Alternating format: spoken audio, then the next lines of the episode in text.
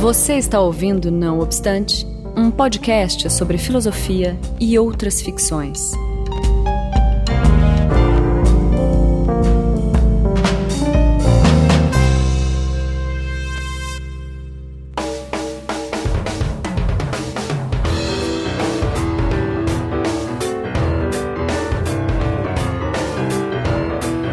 Começando mais um Não Obstante, eu sou Marcos Beccari e hoje eu estou sozinho, infelizmente, mas por uma boa causa, para entrevistar o professor Lúcio Vaz, especialmente sobre seu livro A Simulação da Morte, Versão e Aversão em Montaigne. Diga oi, Lúcio. É, é, tudo bom? Oi, tudo bem, gente? Tudo Obrigado, certo. Marcos, pelo convite. É um prazer estar aqui no programa. Eu que agradeço, Lúcio, e enfim, como eu tinha te dito, eu estava esperando para fazer esse programa, que é um tema que me interessa muito, tenho muita curiosidade em Montaigne. É, eu li o, o, livro, né, A Simulação da Morte, e enfim, sempre é, eu quis já desde o início convid, é, convidar você para fazer esse programa. Enfim, eu agradeço. O livro saiu pela editora Perspectiva, né, em 2011. Exato. E, e foi, é, pelo que eu entendi, a sua dissertação de mestrado. É, o livro é uma reelaboração, né, uma, um aprimoramento da dissertação de mestrado. Ótimo, que foi defendido na Universidade Federal de Minas Gerais, né? Exatamente. Então, de mestrado da UFMG. Ótimo.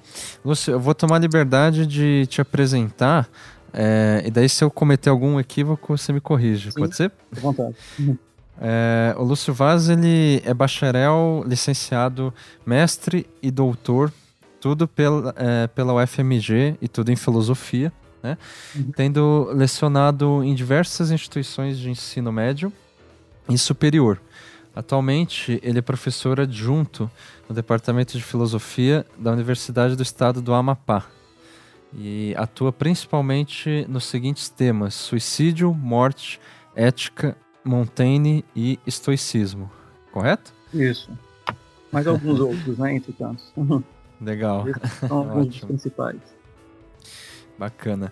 Uh, então, antes da gente entrar na pauta, eu só tenho que passar um recado rápido aqui, uhum. que é o seguinte: o Não Obstante é uma parceria entre o site Filosofia do Design e o podcast Anticast. Mais do que isso, o Não Obstante é patrocinado pelo Patreon do Anticast, para quem não sabe, é um sistema de doação no qual as pessoas determinam um valor a partir de um dólar a ser doado mensalmente e recebem recompensas de acordo com o valor doado. Então, se você gosta do nosso trabalho aqui com Não Obstante, contribua também com o Patreon, cujo link segue aqui na postagem, e assim a gente né, consegue aumentar cada vez mais a qualidade do Não Obstante e, claro, de toda a família do Anticast. Então é isso, vamos para a pauta agora.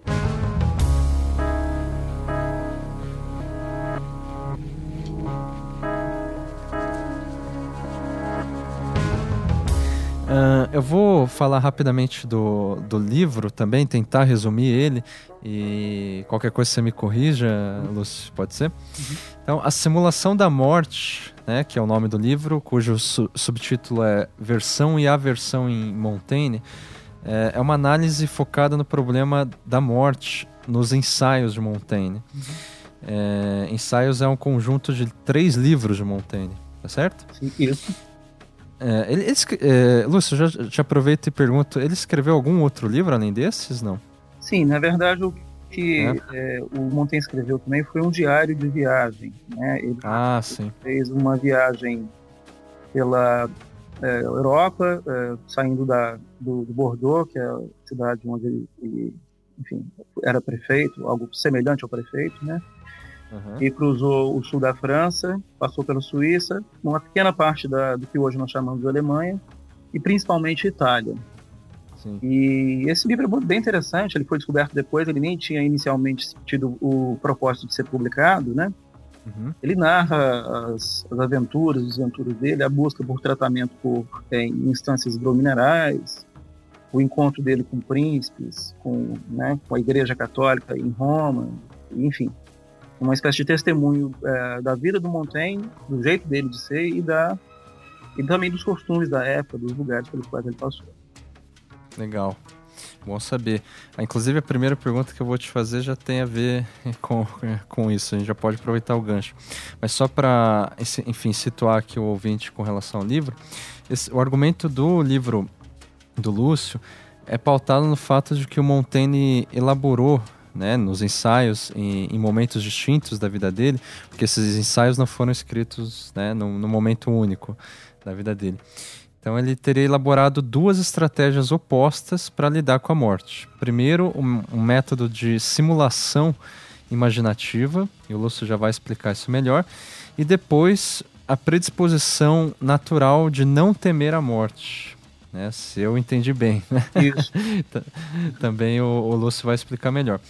A questão a ser respondida, que é respondida no livro, né? portanto, diz respeito a que conduta podemos seguir na vida, né, com base em Montaigne, diante de um lado da certeza absoluta do fato da morte, é uma certeza absoluta, e de outro lado, uma absoluta incognoscibilidade da experiência do morrer. Exato. Então a gente está numa balança de dois absolutos, quase. Não no sentido hegeliano, obviamente, né? mas de um fato, aliás, de uma certeza absoluta em relação ao fato, e da incognição, incogno, ou seja, a, o desconhecimento, né, de que a gente não pode, não, é, da impossibilidade da gente conhecer a experiência do morrer. A gente pode até ver alguém morrer e fazer uma série de suposições a respeito, mas a gente nunca vai ah, até o momento que a gente morrer é, experienciar, experimentar isso, né? Tá certo? É, enfim, eu acho que esse é um resumo que eu preparei aqui. Teria mais alguma coisa a comentar, Lúcio? Sim, é, bom, é, eu vou. Acho que é importante fazer uma referência um momento histórico, um momento, o próprio homem Montaigne também, de uma forma geral, Marcos. Sim. É, Montaigne foi um, um, um pensador e também um político, magistrado francês do século XVI. Ele nasceu em 1533 e morreu em 1592. Uhum. Ele, como todo renascentista, ele tinha extrema admiração pelo mundo antigo, pelos filósofos e, e grandes é, homens do passado greco-romano. E essa admiração é, era sobretudo pelo aspecto de glória, honra, é, virilidade, força, é, uhum e virtude que esses homens apresentavam. Entre eles, né, Sócrates, é, Platão e, outros, e outras figuras. Ah, o que é comum com essas figuras, é, talvez de maneira mais é, exemplar no caso de Sócrates, é um destemor frente à morte, né? é, um, é uma capacidade de, é, frente a acontecimentos que em que a morte é uma possibilidade bastante é, próxima, eles uhum. mantêm, é, é, mantêm o seu vigor, mantêm a sua virtude, a sua, os seus valores, eles não titubeiam frente, frente a esse, esses perigos e tudo, e chegam até mesmo, é, isso é bastante evidente no caso do Sócrates, a manter uma imensa tranquilidade. Sim. Então, o Montaigne, ele, ele, como ele está fazendo nesse livro Os Ensaios, que é um livro que passa por vários e vários temas, ele está fazendo ali uma tentativa de reflexão sobre a sua própria vida, sobre todos os aspectos dessa vida singular dele mesmo, Montaigne. Ele tem, tem que se confrontar com essa, essa possibilidade sempre presente da morte. Uhum. É, então, cabe a ele uh, tentar repetir, tentar imitar esses modelos antigos de destemor, de virtude, de honra, é, mesmo em momentos extremos de proximidade com a morte. Esse é um objetivo inicial é, das reflexões de Montaigne sobre a morte. Né? Legal. É, eu aproveito o gancho e ainda sobre a figura do, do Montaigne, o que me chama a atenção, Lúcio, é que, enfim, como você disse, ele é um filósofo francês renascentista. Só que me parece que ele se distingue bastante dos é, pensadores é, da sua época, né? É, que, que, se não me engano, seria um baixo renascimento. Uhum. Enfim, eu costumo, inclusive, pensar no Montaigne como um pré-barroco. Ao invés de renascentista. Não sei se eu estou muito equivocado nisso, porque, enfim, o pessoal geralmente conhece ele por ser é, que, que ele é bastante considerado, né? Já é quase que um lugar comum dizer que ele é o pai do gênero do ensaio que é uma, aquele gênero que estaria no limiar entre a filosofia e a literatura. E, e, atualmente ele, eu vejo ele sendo elencado é, numa espécie de pensamento trágico. Então, uhum. Então, por exemplo, a gente tem um filósofo como Clément Rosset, que considera Montaigne um dos precursores da filosofia trágica, né? Sim. E também um outro filósofo contemporâneo, como Michel Onfray, uhum. que vai enquadrar o Montaigne na linha dos imanentistas materialistas, né, que seriam aqueles que estariam na contra-história da filosofia que o Onfray é, acaba montando, né? Uhum. Então eu queria, é, como que é, é o Montaigne ele meio que está contextualizado nisso? Eu, estou muito eu, sendo muito ingênuo pensando nele como algo é, realmente distinto da sua época. É, distinto eu quero dizer, enfim, é, em relação a, é, em relação aos contemporâneos que ficaram conhecidos também por nós hoje, claro. Mas, é, porque me, o que você falou, ele tem interesse por autores clássicos, né? Uhum. Autores, enfim, da, da Grécia. Mas eu lembro que no seu livro você é, enfatiza o fato de que é, ele gostava, por exemplo, ele é, do período helenístico mais do que a Grécia é, clássica, uhum. É, no sentido de, enfim, a linhagem lá de Platão e Aristóteles e tal. Uhum. E, enfim, claro que o helenismo, de certa forma, é uma grande influência para o Renascimento em geral, né? Uh, mas me, me parece assim que é, esse materialismo do, do Montaigne ele acaba é, se distinguindo bastante assim dos pensadores renascentistas eu estou muito equivocado nisso porque eu também não conheço né obviamente a, a vida do Montaigne enfim, é, é, enfim, nem, nem tanto as obras né eu tenho aqui uh, os ensaios dele mas uh, eu comecei a ler há uns dois, três anos atrás, nunca terminei. Uhum. e vou lendo e relendo a conta gotas, assim, porque é uma coisa é, impressionante. É, é, é, o tipo de livro que não adianta você ler, me parece, assim, uma vez só, sabe? Você fica sempre enfim, é, querendo é, voltar nas questões e tudo. É, eu, realmente, olha, em larga medida você está certo. Uhum. O Montaigne ele ele tem algo em comum com o Renascimento, talvez esse distanciamento em relação a uma centralidade da da religião, uh, centralidade da, da figura da instituição da Igreja Católica. Bom, enfim, esses aspectos gerais são comuns, né? Sim. Uh, também um aspecto aspecto, como eu já falei anteriormente, da tentativa de imitação dos antigos é, uhum. e desse apreço imenso pela glória dos antigos, isso também é algo comum, como eu falei para os nossos ouvintes.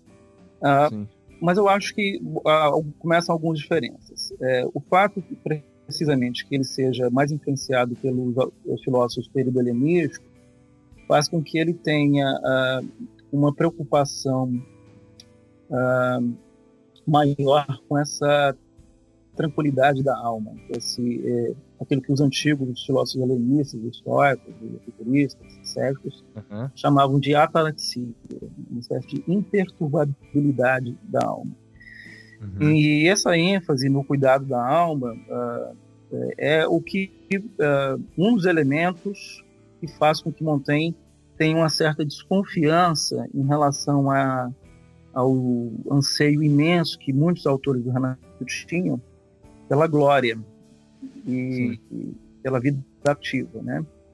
Esse é um ponto já de, de, distanciamento em relação a esses autores, principalmente a esses autores florentinos, humanismo em si. Uhum. Uh, existe um outro ponto de, de, de diferença é, que é o, uh, o seguinte: o, de uma forma geral, nós podemos dizer que o Renascimento, principalmente italiano, ele tinha uma grande confiança na dignidade do homem.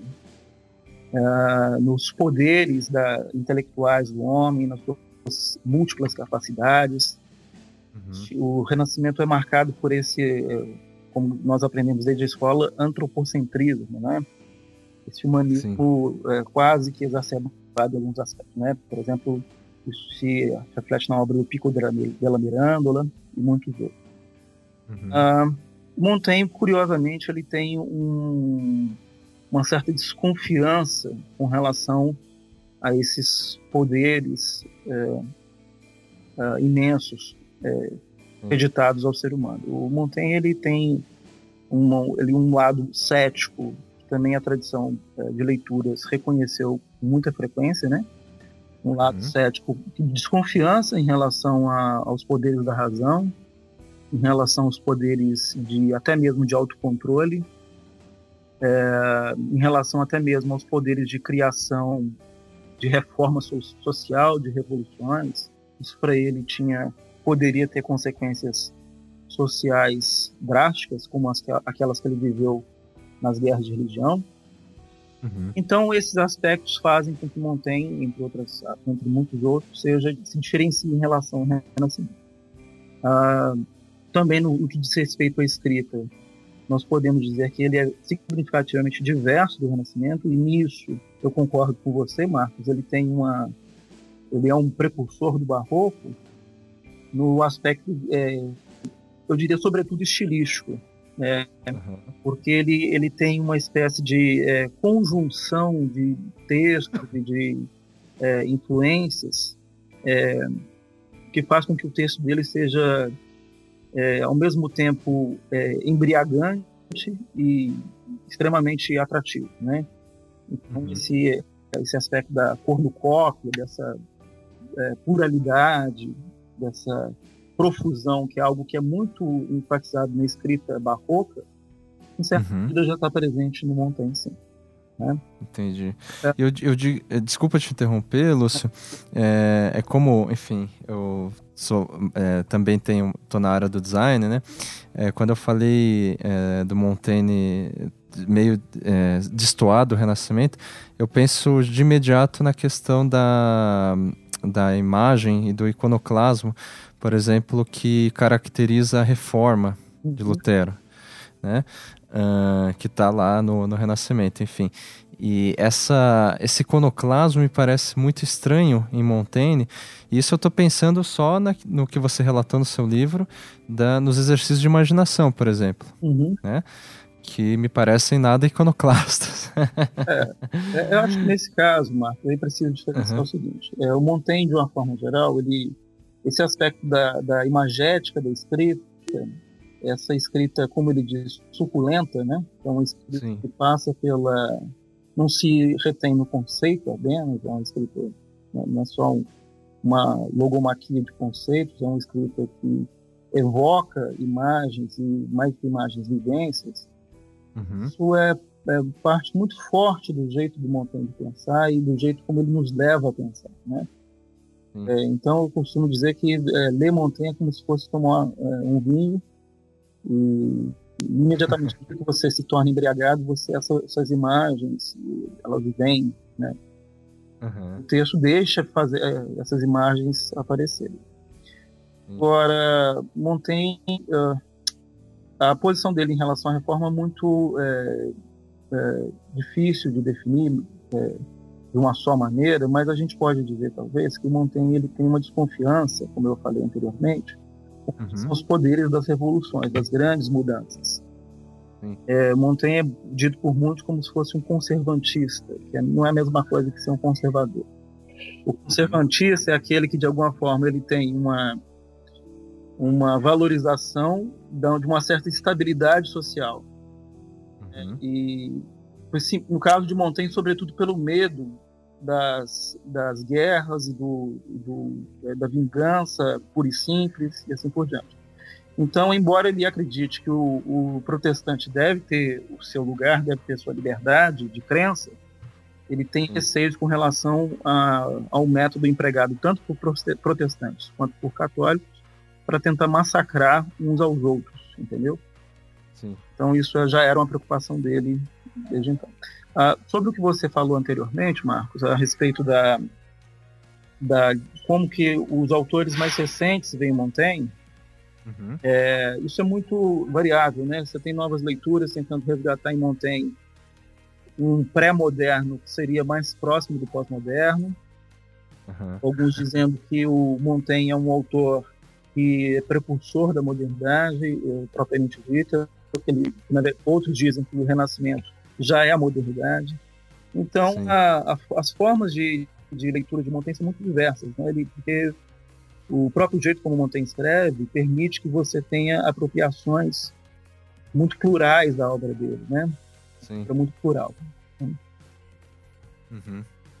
Interessante. É, e daí a gente vê claramente uh, que, enfim, por exemplo, o próprio Hegel, se eu não me engano, chega a citar Montaigne para defender alguma coisa relacionada ao saber absoluto. Mas o que você estava falando, Lúcio, me fez lembrar é, quando você comenta ali dessas influências do Montaigne, isso já no final do livro, se não me engano, capítulo 5, que você fala do Felipe Arries, historiador, né? Uhum. É, eu não sei se é assim que pronuncia, é, eu imagino é, que sim. Uhum. É, que ele caracteriza, enfim, ele é estudioso da Idade Média, né? Uh, ele caracteriza essa passagem da Idade Média para o Renascimento como uh, um, um, dos aspectos seria essa individualização e, e preparação para a morte é, do homem, né, individual, enfim, essa individualização do homem, e, e, e, que leva a partir de então a temer e a escamotear a morte. Isso. É, então, me parece que o Arries ele é o, é o primeiro. É, é, quer dizer, primeiro eu não sei, mas enfim, é um dos daqueles contemporâneos que vão começar a dizer que é, depois, a partir do Renascimento, o medo da morte começa a se tornar cada vez maior na sociedade e, e, e, portanto as, as, pessoas começam a escamotear esse medo e tudo mais, coisa que a gente vê bastante hoje em dia em, em enfim, diagnósticos é, sobre a conduta contemporânea em relação à morte. Eu digo, por exemplo, Ernest Becker, né, a negação uhum. da morte, ou mesmo Bauman vai por esse caminho e tal.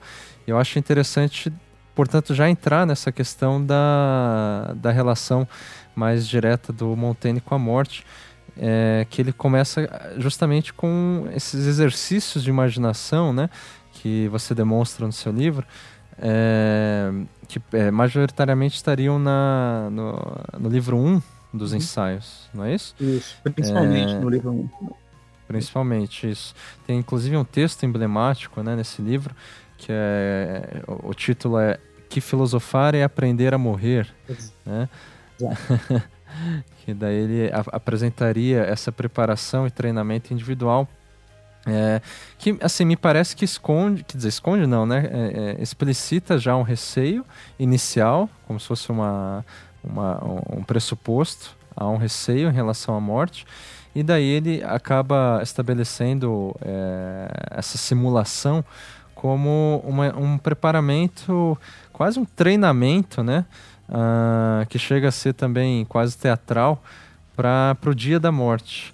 É, e, e eu, não, eu não sei, na minha leitura pareceu que é um treinamento, inclusive, ascetista ou ascético. Não sei como uhum. qual, qual é a melhor forma de dizer isso. Uh, porque é, se dá ao poder da imaginação tem um crédito que é dado à imaginação, que é uma esperança de que as imagens mentais tenham efeitos reais e positivos no futuro. Isso, isso que me parece caracterizar uma sese, né? É, uhum. Isso daí você demonstra que tem uma tensão, no final das contas, entre a vivência do presente e a, antecipa a antecipação do futuro, como algo que está sempre tensionado. Então eu queria que você comentasse agora sobre essa questão da imaginação que é aplicada de maneira tensionada, né, dessa, desse conflituosa, nesse tipo de uso e valoração do tempo. Sim. Bom, as tensões são muitas, né, Marcos? É, eu acho que talvez, é, bom, como eu falei anteriormente, o Montaigne ele tenta retomar esses ideais de destemor do mundo antigo. Uhum. mas é, ele não apenas se serve de, de um conjunto de argumentações, de, digamos assim, conceituais, a respeito da relação entre morte e vida, né? Ah, não apenas um conjunto de teorias, né? mas ele se serve, sobretudo a meu ver, de uma estratégia de vivência imaginativa, né? sobretudo uma vivência que é, é, imaginativa, que é a tentativa de imaginar a morte a cada momento. É como se fosse um esforço de se acostumar com o uhum. pensamento, com a possibilidade da morte. Se a morte está presente por toda parte, é melhor esperá-la por toda parte. E a Sim. confiança do Montaigne é que essa imaginação mental, ela gradativamente vai se fixar nos nossos, nas nossas paixões, de tal maneira que o costume nos leve a, a tirar o, o medo da morte, né? A, a chegar ao pleno desassombro, ao pleno destemor, e com isso uma espécie de tranquilidade. Não apenas quando a morte vier a se apresentar, né, os momentos da morte mesmo, propriamente, mas também tudo aquilo, qualquer outro perigo. Né? Porque se a morte é o pior dos males, é, se eu estou preparado para ela, por tabela, estou preparado para qualquer outra coisa. Né? Essa é a confiança que contém e, e, e, isso é efetivamente é, praticado. Né? Então, esse elemento subjetivo é um dos caracteres mais marcantes, é, originais talvez, da, da forma como Montaigne prega a preparação da morte, originais em relação mesmo aos autores antigos. É, o que é curioso é que, é, é, é, que nós temos essa, por um lado, essa vivência cotidiana, corporal, física, está no presente, está presa no presente, e por outro lado, nós estamos constantemente ah, adiantando, por uh, ansiando até mesmo uh, essa expectativa constante de um futuro, de um futuro que é a morte.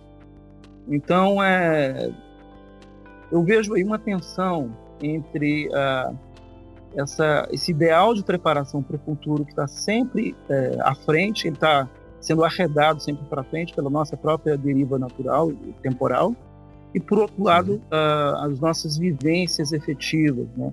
nossas vivências do presente. Uhum. E acho, acho, que Montaigne ele vai aos poucos percebendo isso, né? essa, essa, essa tensão entre outras, e ele gradativamente abandona o, o, ideal de simulação da morte. Entendi. É, isso se dá é, ao longo de, de um conjunto de vivências também, ele, ele tem um acidente, é, um cavalo, ele relata esse acidente. Montaigne, como eu falei para vocês, é um autor que está, como o Marcos falou, melhor dizendo, ele está a meio caminho entre, entre a literatura e a filosofia. Então, nós temos ali, ao mesmo tempo, argumentos filosóficos, junto com descrições de vivências, e uma análise, uma interpretação dessas vivências. Ah, e uma dessas é, vivências, como eu falei, é do, do, do, da queda do cavalo. Ele teria ficado, é, segundo seu relato, é, inconsciente por algum tempo. as pessoas o pegam, enfim, cuidam dele. E ele relata como que essa experiência de quase morte, como nós talvez diríamos outros hoje, uma experiência de proximidade com a morte, não foi tão ruim quanto ele pensava. Né? Essa experiência de proximidade com a morte é uma experiência que leva em conta é, é uma experiência é uma experiência que leva em conta uma vivência efetiva de proximidade com a, com a morte uhum. e e que desfaz de alguma forma as, as, as visões excessivamente negativas sobre o morrer. Né? Então a imaginação pintava a morte de uma maneira excessivamente negativa e a vivência, é, que de alguma forma efetivamente se aproxima da morte, não é tão negativa assim. Uhum. É, Posso só. Assim, é... o... Foi. Desculpa, não, é que só para reforçar isso que está dizendo é, e, e, ver se eu, é, se eu entendi de maneira certa, da impressão, a impressão que eu tive foi a seguinte: que ele, quando ele caiu do cavalo e desmaiou, enfim, é, ele viu que a, a, os exercícios e todo esse treinamento pela imaginação da simulação da morte é, são meio que inúteis, né? Já que no fim das contas é, ele, é, digamos, se aproximou, né? Teve uma é, experiência, como você disse, de quase morte, enfim, levou um susto, por assim dizer, e viu que é, todo exercício imaginativo foi em vão. Quer dizer, ele não tem essa eficácia que ele imaginava. É, Estou certo em entender dessa forma, não? Parcialmente, Marcos. Na verdade, é, o seguinte: é, os ouvintes podem estar pensando que sim, mas uh, não necessariamente. É, nesse momento do texto, nesse momento da, da, sua vida, o Montaigne ele não, não, não rejeitou completamente o ideal de simulação da morte. Ah, é, nesse não momento, foi imediato assim, né? Não imediato, porque a conclusão que ele tira nessa parte do, do texto é o início do livro 2 dos ensaios. Montaigne uhum. achava que a, a que a imaginação seja maior do que a vivência não é algo que conta contra que conta contra a própria imaginação. A uhum. imaginação ainda assim tem um valor de preparação, assim ele pensava nesse momento, é, como forma de é, nos preparar para o pior, né? Uhum. Se o que acontece efetivamente não é tão tão ruim quanto nós pensávamos, nós estamos ainda assim saindo no lucro, né? É a conclusão que ele tira, tira nesse momento. Uh, e aos poucos ele vai mudando de posição, isso mais próximo do, da época de, da, da morte dele, mais ou menos entre 1588, aliás, entre 1585 e 1592, uh, o Montaigne vai tendo o próprio processo natural de envelhecimento de maneira mais sensível, é percebido como uma, também uma preparação para a morte. Uh, e aí sim, eu posso dizer que ele acha que eu, o ideal de preparação contínua para a morte, esse ideal de simulação, ele é, é dispensável. Né? Ele não se iguala às vivências que nós temos, que, nos, que, naturalmente teriam essa função de nos predispor à morte. É um pouco por aí. Uh, e além disso, ele também nota que pessoas comuns, pessoas é, simples, que não leram os filósofos e, e tudo, essas pessoas Sim. são mais preparadas a morrer, elas demonstram um destemor é, igualável ao de Sócrates, né? Uhum. É, sendo assim que essa pretensa sabedoria helenística que ele é, assumiu durante certo momento, talvez uhum. seria completamente desnecessária. Né? Uh, nós poderíamos é... é... encarar a morte de maneira sensata, destemida, mesmo sem ter todas as estratégias. Entendi. Ele era bastante pragmático nesse sentido também, né? Meio. É, enfim. talvez não no sentido que nós damos hoje ao pragmático, mas ah, sim, ele, claro. tem, ele tem uma, uma, uma dimensão prática, é, uma uhum. dimensão tensão experiência muito grande, né? A experiência ela nunca ela não está abaixo da, dos argumentos filosóficos e todos os argumentos filosóficos devem se, se submeter às nossas evidências. É um pouco. Sim. Isso é um traço geral razoável que eu posso dizer de Montaigne, é, de ponta uhum. né? é, Ele tem essa dimensão da vivência efetiva, da experiência, é, como algo muito importante. Ótimo. É, a questão da imanência, né? Exato. Ele acaba exato. valorizando. Passa por Mas antes. Oi? Desculpe. Passa por isso, pela imanência, né? Isso. E antes de entrar nessa questão da predisposição, eu queria só voltar um pouquinho, Lúcio, porque é uma pergunta que me veio agora, que é o seguinte, na questão da, da imaginação ainda, portanto, antes dessa experiência do desmaio, é, isso me, me remete muito a um pensador, não sei se você conhece, que é do século XVI, uh, enfim, do, contemporâneo ao, ao Montaigne, chamado São Roberto Bellarmino, é da Itália. É, isso. É, ele fez uma teoria das imagens é, lá na Itália, no, no, Renascimento, e é uma consideração positiva da imagem. Uhum. Ele, enfim, é, tinha alguma relação com o clero ali, né? Ele era religioso, se eu não me engano, mas ele, enfim, estava na contramão ali. De novo, eu estou insistindo na questão da iconofilia, né? Uhum. Uh, tá. Que ele ele considerava a, que a imagem não depende diretamente de um protótipo, de um modelo original. Uhum. Mas que ela é dotada de uma autonomia própria e de uma especificidade, especificidade própria, né? Uhum. E daí isso vai se refletir nos exercícios espirituais do Santo Inácio de Loyola, também no século XVI. Isso. Não sei se você conhece também o, o Loyola, que fundou a Companhia de Jesus. Sim. Isso. É, enfim, para o Loyola, o progresso espiritual, né, é, religioso, ele é inseparável do, da experiência vivida de uma maneira imediata e concreta né? Como se fosse uma fruição estética materialista, assim.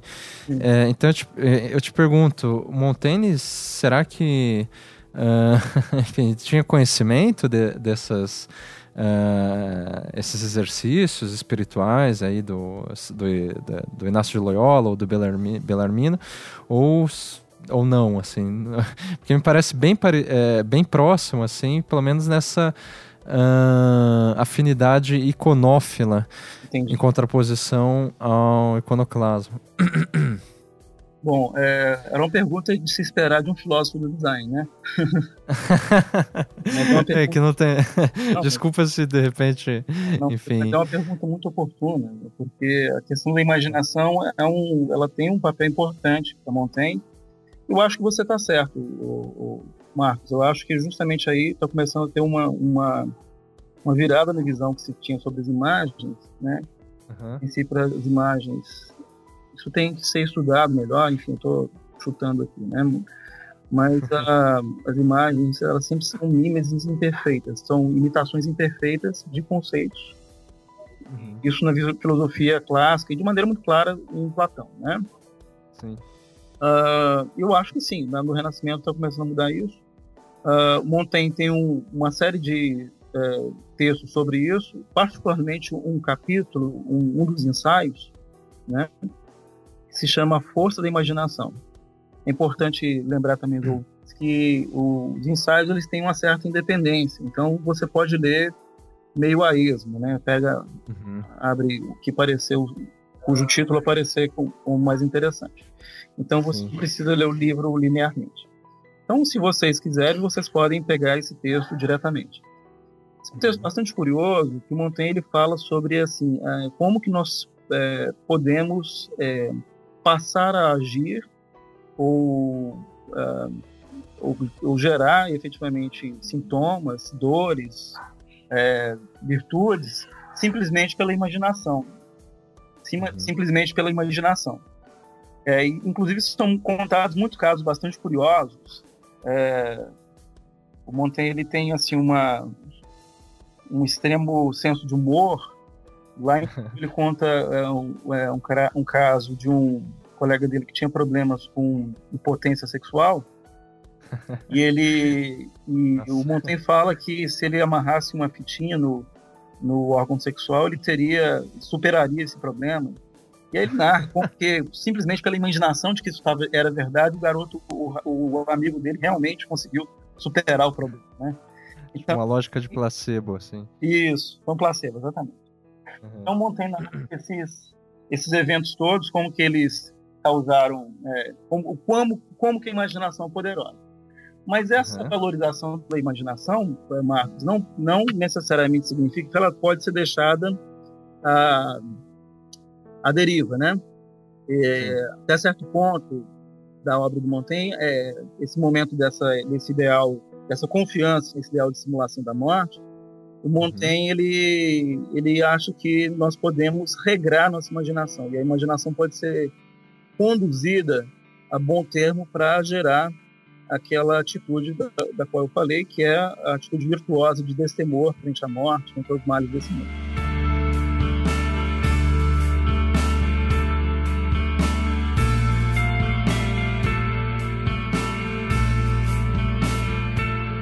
dizia, Lúcio, que a, a, ênfase que o Montaigne dá com relação, quando ele fala que a simulação não deve ser dissimulação, uhum. ou seja, que é, ela não deve ser falsa Quer dizer, no sentido de é, você tem que acreditar de verdade nela e tal.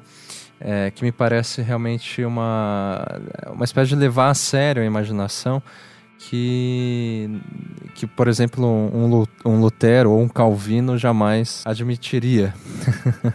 Uhum. é, e daí isso que me parece indo para iconofilia e alguns diriam, de repente, um simulacro, né, que vai caracterizar posteriormente o barroco. Mas enfim, é, eu acho que ficou claro o seu ponto que mesmo assim a imaginação ela tá, estaria a serviço a uma finalidade prática, né? Então, é, ele não chega a nenhum tipo de consideração, sei lá. É, é, Ao longo de, que se processa, a imaginação, de alguma forma, ela passa por uma diferença de crédito ao longo do texto. Né? Uhum. Da vida do próprio Montaigne. Inicialmente, ela é pensada como se fosse uma, um, um, um instrumento para alcançar o decemor, e depois Montaigne percebe que esse instrumento não é completamente é, dominável, né? não é completamente controlável. Uh, e nem mesmo as nossas próprias paixões são completamente controladas. Uhum. E ele passa a ter uma confiança maior, é, não nesse processo artificial de tentar controlar a imaginação e as paixões, mas uhum. ele confia na própria tendência natural a a alcançar a tranquilidade da alma e assim por diante. Uhum. Então, daí eu acho que isso a gente já pode avançar na questão da predisposição, retomando lá o desmaio do, que ele teve depois de cair do cavalo. Uhum. Uh, que é, eu, eu, cheguei a ler, Lúcio, uma resenha do seu livro que saiu na revista Criterion. Sim. Escrito uhum. pelo professor Eduino José Orione, da Unifesp. Uhum.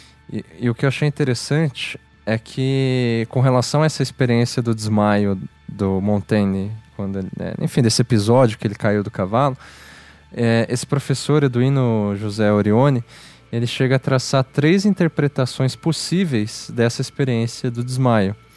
Uhum. Aí ele uhum. coloca lá, a primeira interpretação é do Michael Scrick, não sei se eu pronunciei corretamente. Que ele interpreta Sprit. Scritch, isso. Exatamente. Que ele vai interpretar que o, o Montaigne, a partir disso, entendeu que a alma ela é, é, estaria pronta a libertar-se do corpo. Por isso é uma interpretação tanto metafísica, né? Isso. Ah, ah, é, a segunda interpretação é do Hugo Friedrich, né? que é, o Montaigne teria feito uma descoberta de uma interioridade pré-volitiva, que me uhum. pareceu bem heideggeriano, assim, né? Isso, como, se como se fosse assim uma, uma identidade que, tá, que ela acaba aparecendo nessa relação uh, do ser aí com, em relação à morte, né? Uhum. E a terceira seria a sua interpretação, né, do Lúcio Vaz que é a submissão e entrega da consciência a uma vivência corpórea, mortal, mundana, é, telúrica, né? É, que, ou seja, você vê que são três interpretações diferentes e me parece que a, a, sua interpretação é a única dessas três, né? Que é imanentista, ou enfim, que não é metafísica. ou seja, diga, diga. Pode é, falar. É, na verdade, a interpretação do Hugo Friedrich ela também não seria é, é uma interpretação, é, digamos, a Sim. partir do descendente, né? Ela também não é, é, é talvez até certa forma o, o Hugo Friedrich não está completamente errado. Agora, é, o que, aquilo como o modo como o próprio Montaigne escreve a sua vivência uhum é, é um modo que é, ressalta uh, esse aspecto, né, a meu ver. É, uhum. Ressalta uh, a vivência da Terra, né, a vivência do estar nesse mundo. Né? Uhum. Então, entende essa, essa vivência da queda do cavalo como se fosse um signo de uma, de uma vida pós-morte, né? disso. E, enfim, é um pouco isso, o modo como eu vejo. É, como se fosse essa experiência da queda, ela fosse essa proximidade com o chão fosse metaforicamente a própria experiência do humano, né? De é, cair, de estar próximo às suas vivências mais, é, sem querer fazer trocadilho, mais chances. Uhum. vivências mais é, fundamentais. E, e, o modo como Montaigne interpreta isso ao longo do texto, principalmente mais próximo da sua morte, é como se fosse justamente aquilo que eu falei, uma, um indício da desnecessidade, da não necessidade de, é, de preparação para a morte. Né? Um, existe também, algum, em parte, os elementos que o Robo Friedrich falou, uma certa integridade. Mas não apenas isso, Marcos, porque essa experiência da queda também é uma experiência com os outros. Os outros relatam para o Montaigne como ele esteve inconsciente. Né? Uhum. É, a nossa experiência, é, talvez, da morte, também é a experiência de ser descrito por um outro, como diria o Sartre, séculos mais tarde. Né? Uhum. Experiência de, de, ser descrito por outro, não apenas de, de ter uma interioridade escritora de si mesmo. Então, tem alguma uhum. eu tenho algumas discordâncias em relação à interpretação do filme.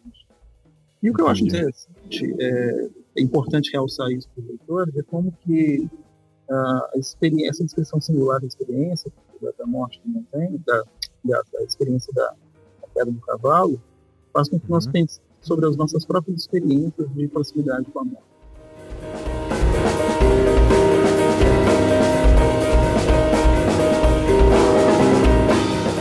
Portanto, me parece que, é, na sua interpretação, Lúcio, o Montaigne ele apenas experimentou a morte como um fato, né? Em primeiro lugar, assim. é, e daí o, o que eu queria te perguntar é se eu estaria equivocado, se eu entendesse com isso que a partir desse, dessa experiência de desmaio, Montaigne ele deixa de entender a morte como algo que nos espera lá longe, lá onde a gente não consegue ver como Lutero e Heidegger colocam a morte, né? Como se fosse um horizonte. Isso. Isso. Uh, e ao invés disso, o Montaigne reconhece a morte, né? É, é, e essa é a minha questão, como algo já conhecido, que já é vivenciado todos os dias, é, de maneira sempre presente. Estou certo em entender dessa forma ou, ou não? Sim, é, e nisso, eu acho o seguinte: é, o Montaigne ele tem um ponto de viragem em muitos aspectos em relação a, a, ao modo como se fez filosofia da morte uh, entre os antigos medievais e o modo como se faz se fez filosofia da morte depois. Sim. Mas nesse aspecto especificamente, o Marcos, o Montaigne tem muitos pontos de viragem em relação ao mundo antigo, uh, mas nesse ponto ele é comum com os autores uh, como Aristóteles, os históricos, Platão, uhum. aí vai. Uh, ele entende a morte sim como um fato. Uh, isso é uma diferença em relação a Heidegger. É, obviamente, Heidegger também é um, ele tem uma filosofia muito sui generis, muito própria sobre a morte. A morte, antes de tudo, na visão de Heidegger, uma possibilidade da impossibilidade. Uh, até alguns autores depois de Heidegger criticam essa, essa noção. Né? como Sartre, por exemplo. Mas o Montaigne está pensando sim a morte como uma, um fato. Agora, o que é curioso no, no, na filosofia da morte do Montaigne, no final da obra dele e da vida, é que, é, como eu falei para vocês, ele, ele desconfia da simulação da morte, uhum. é, porque ele desconfia dessas tentativas do grau de semelhança, o grau de representabilidade, por assim dizer, da imaginação em relação ao, ao fato da morte. Uhum. E essa desconfiança leva-o a pensar, a acreditar maior valor à predisposição natural. Entretanto, o ideal ele mesmo de destemor, é, o ideal ele mesmo de, de é, virtude, de dignidade, de resolução perante a, a, morte e todos os males desse mundo, ele continua. Esse ideal, no entanto, no final do, do livro, hum, sofre uma espécie de contraponto, se assim posso dizer. Montaigne ele rejeita, é, ele, ele, enfim, ele deseja esse ideal, mas ele re, a, reconhece em si mesmo esse uma espécie de medo uh, que ele até o momento não conseguiu erradicar. Uhum. É muito Isso no final do livro 3, você diz. Exatamente. Exatamente. No final do livro 3, ele está se demandando sobre quais coisas que seriam uh, dignas, por quais coisas ele, ele, tem apreço pela vida. E, e, ele diz que, a princípio, até um cavalo, um copo, essas coisas singulares que compõem nossa vida seriam objetos de afeição é, especial. Né? Isso faria com que nós nos sentíssemos presos, nossa, presos à nossa existência. Sim. Nesse momento, ele diz de uma maneira extremamente bela, é, no que diz pelo universal, ou seja, pelas, pelos raciocínios, argumentos, ele encara a morte de maneira destemida. Mas no pequeno, no miúdo, ela no, me, me, pica, né? Essa imagem que ele faz, é como se fosse uma alfinetada da morte. Né? Uhum.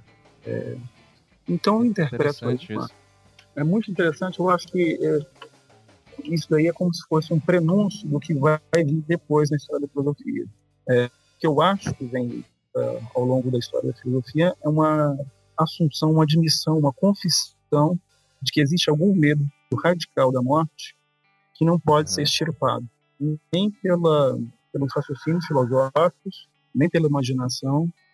É um, e aí é o núcleo, talvez, do conceito de angústia, que vai aparecendo depois em autores como o Kierkegaard, no século XIX, uhum. inclusive estudo Heidegger no século XX. Entendi. Eu vou aproveitar esse gancho, Lúcio, para é, ir para uma questão que eu queria fazer mais para o final, mas enfim, que é, você não, embora você não tenha arriscado no seu livro, né, nenhum tipo de diagnóstico sobre a conduta con contemporânea das pessoas é, mediante a morte hoje, eu queria saber o que você pensa a respeito, já que você, enfim, acabou de dizer que o de certa forma Montaigne no final do livro 3 lá do Ensaios faz uma espécie de prenúncio de um temor que viria a ser reconhecido, pelo que eu entendi, né, que você acabou de falar, uh, como algo não extirpável, né, como algo, enfim, que, que que é inconciliável, talvez.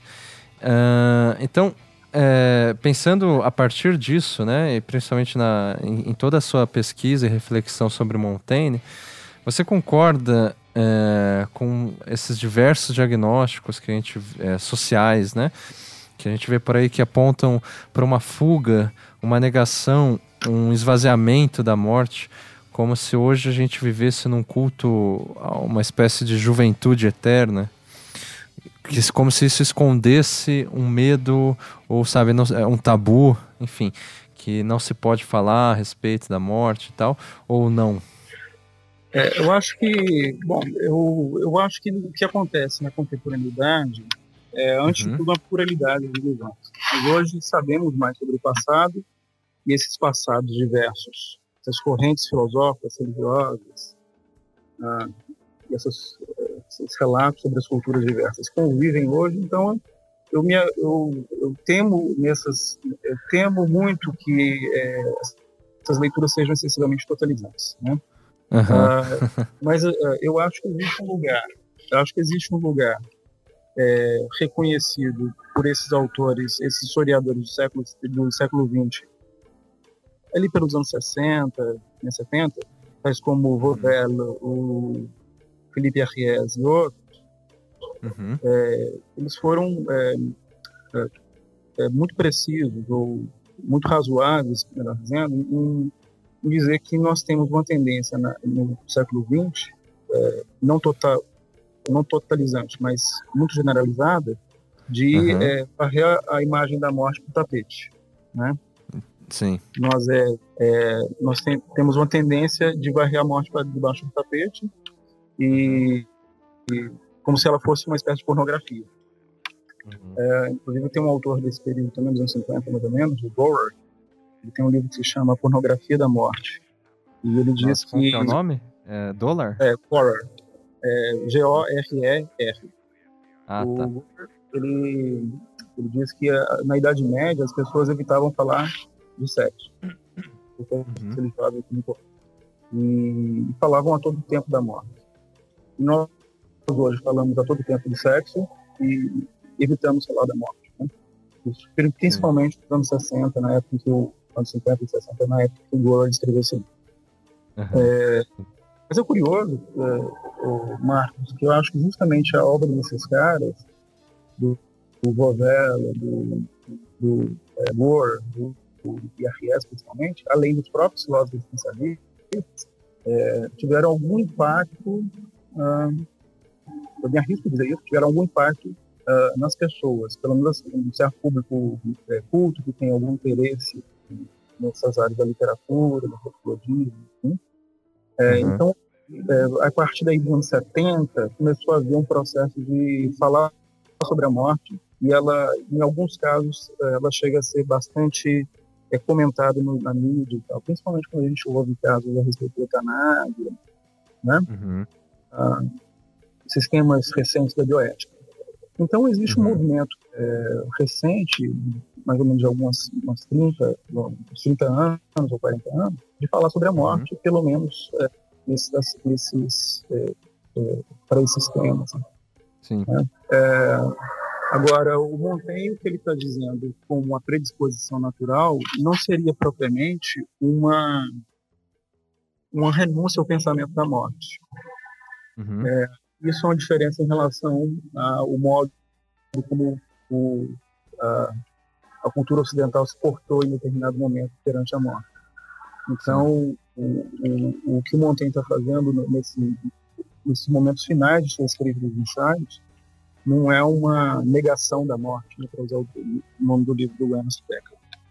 É, reconhece essa morte, reconhece esse, esse, esse, esse, temor de maneira muito passageira, embora, e, e ele só acredita em, é, talvez não, é, talvez ele esteja errado, mas enfim, ele acredita que nós temos a predisposição a não ter medo com o tempo, né? Uhum.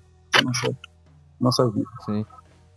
E a, a, novidade da filosofia dele, me parece, você me corrige se eu estiver errado, Lúcio, que assim, em relação às filosofias clássicas sobre a morte, é, há uma suposição importante contra o medo ou seja, uma, uma, como se fosse assim uma argumentação em relação a uma predisposição uh, que é, é, justificada por um, quando você simplesmente atribui um sentido para a morte. Isso desde Platão né, até os existencialismos seculares aí do século XX, XIX, XX, né? É, e Montaigne não, não tem nada... A, a predisposição de que ele fala é, em relação à morte não, não, não, não é nesse sentido, né, de encontrar um sentido para a morte, seja um sentido metafísico ou um sentido existencialista. Né? É outra forma que ele vai defender essa, é, essa predisposição, não é? é? Bem colocado, muito bem colocado. Eu, eu concordo com você, eu Montaigne, na verdade, quando ele fala de uma aceitação da morte, uma aceitação do fato de morrer, sem que uhum. essa citação passe por uma, uma espécie de justificação do porquê nós devemos morrer uhum. né, é, do ponto de vista transcendente, por assim dizer. Mas tem, ele tem ainda, Marcos, uma, uma conjunto de justificações do ponto de vista é, natural. Né?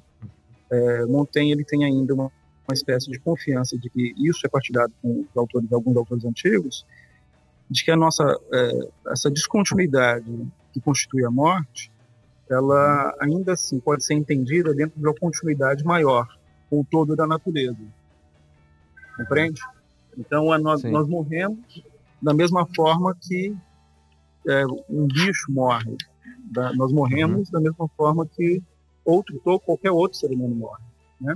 Sim. E aí eu acho que talvez é, nós teríamos uma, uma, uma diferença em relação a esses autores mais contemporâneos, né? Em relação já com relação ao, ao Pascal, o Pascal, o Kierkegaard, o Heidegger, esses uhum. autores do essencialismo, eles tendem a dizer o seguinte: o nosso, a nossa sensação mais radical com relação à morte é uma relação de descontinuidade. Uhum. De nós sentimos a morte como uma ruptura, né? entendida como possibilidade ou fato, mas é uma ruptura Então, é, esses autores aos quais eu me referi, de Pascal, Kierkegaard, a Heidegger, eles têm uma uhum. desconfiança é, profunda com relação às tentativas antigas de é, argumentar uh, em favor do destemor. Justamente por acreditarem que nossa relação com a morte é de uma percepção de uma ruptura radical, eles uhum. acreditam também que esse, esse medo é, radical da morte não pode ser é, extirpado. Sim.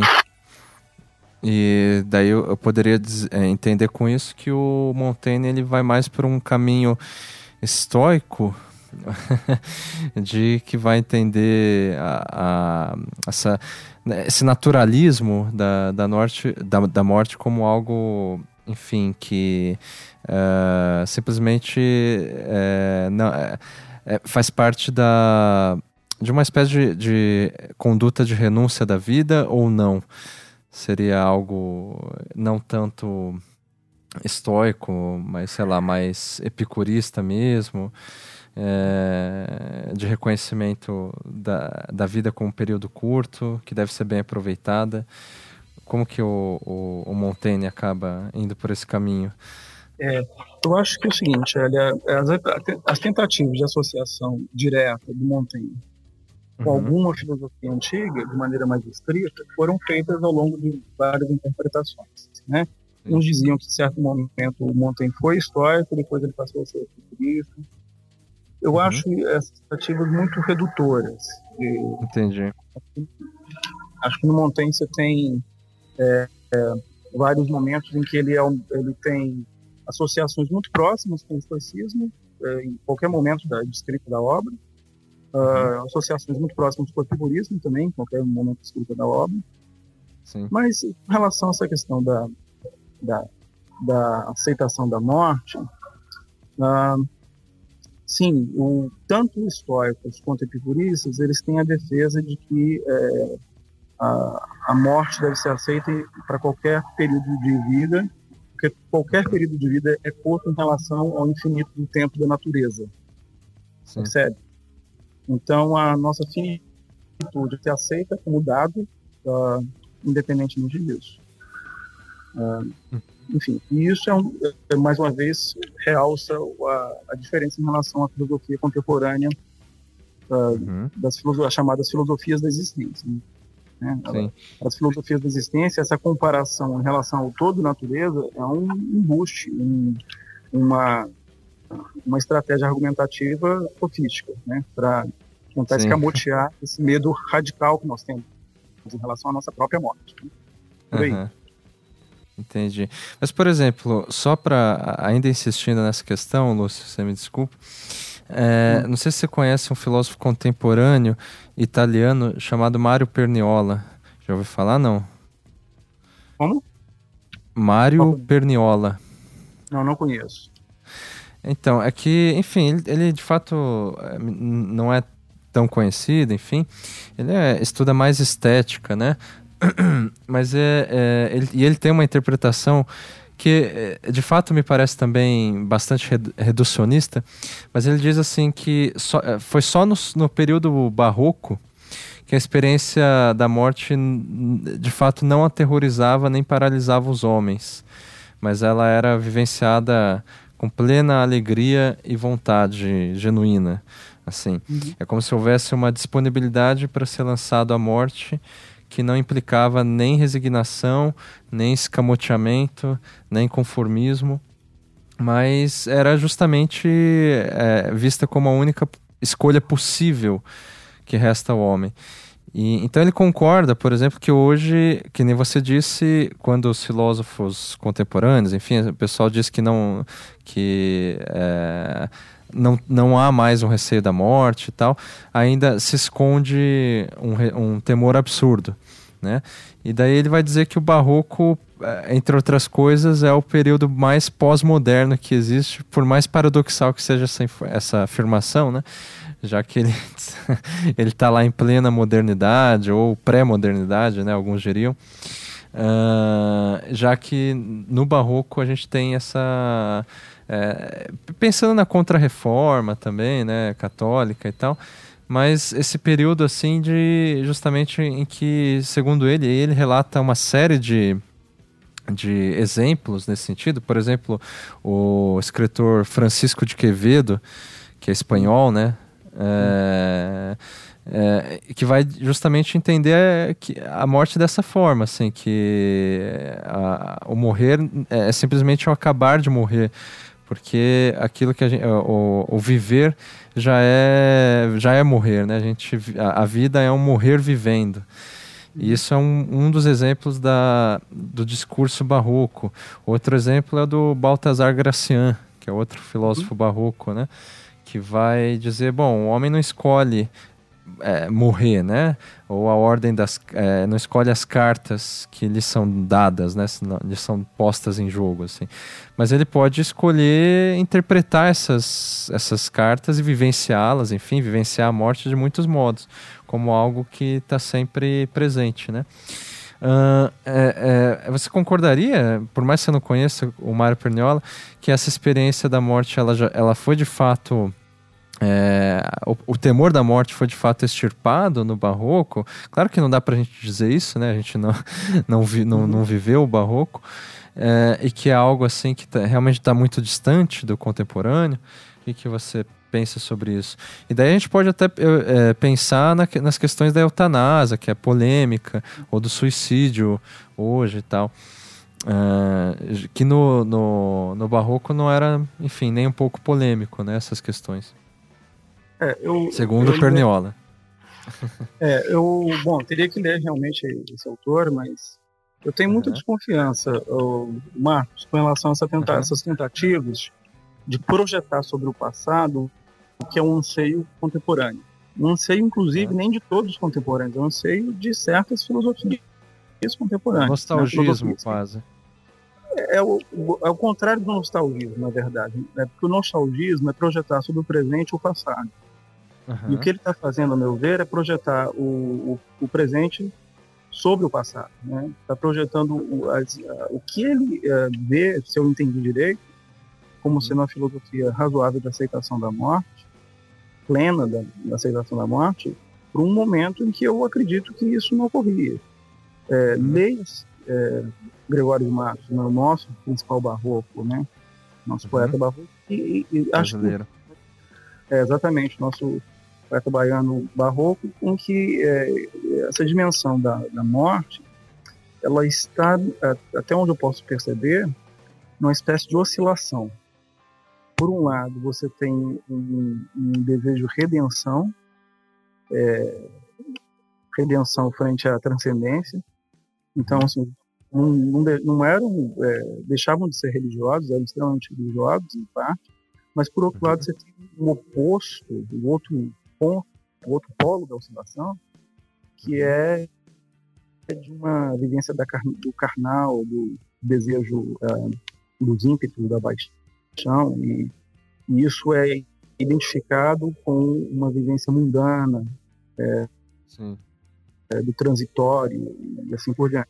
Então uhum. eu tenho uma forte impressão, assim, a julgar pelo pouco que eu conheço do barroco, né, tomando como exemplo uhum. maior do Gregório de Matos, que existe uhum. ali uma tensão, um, uma cisão talvez entre polos opostos que não me, não me parece poder ser igualada, ou ser, nem mesmo assimilada a uma aceitação uh, harmônica da morte. Uhum. Né? Entendi. Essa, uh, o que, que nós vivemos hoje com relação a isso que você falou da eutanásia? São muitas e muitas dimensões a serem estabelecidas. Acho que nem seria o caso a gente passar por isso né, no programa de hoje. Né? Uhum. É, posso dizer que nós temos, é, talvez o que está acontecendo com relação à eutanásia, é, em parte, pelo menos, a projeção de um medo, de um terror, ou é, às vezes até um temor é, por uma transcendência por parte de um, uma corrente de, é, filosófica e religiosa, principalmente, uhum. Em relação a, ao temor em, em outras pessoas.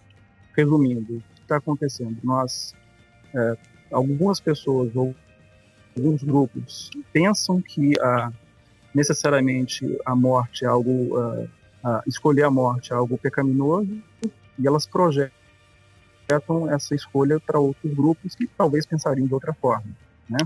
Então, o, entre muitas coisas que estão envolvidas com a legalização da eutanásia hoje, eu me risco a dizer estão em jogo, uh, a, está em jogo a possibilidade de institucionalizar certas doutrinas eh, transcendentes sobre a morte, eh, sobre o temor da morte, sobre a transcendência, hum.